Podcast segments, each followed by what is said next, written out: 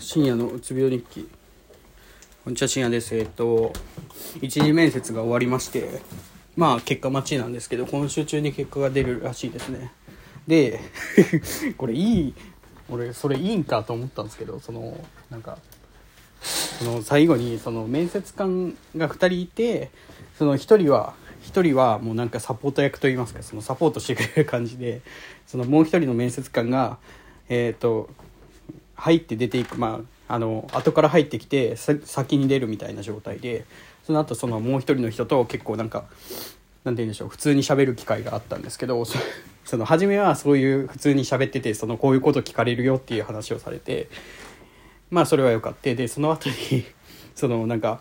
次のが最終らしいんですけど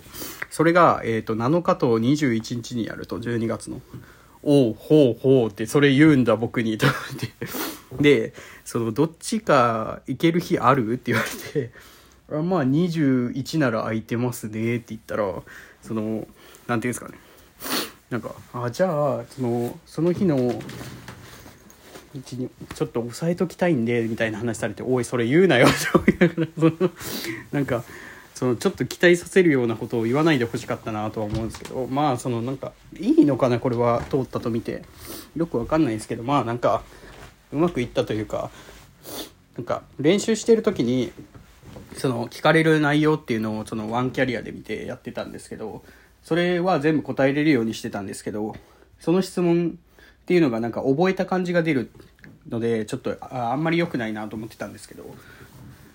全然聞かれなかったんで逆に良かったなとは思うの一つとまあなんか通ったっぽいんで良かったなと思ってるんですけどまあ反省点としてはなんか向こうが聞いてくることに対してえー、っとまあそれに答えて答えてあこのこと言ってないからこれ伝わってないなと思った時に途中で出してこういうことがこういうことがあったからこうなってっていう話を説明する機会が23回あったんでそれをなんか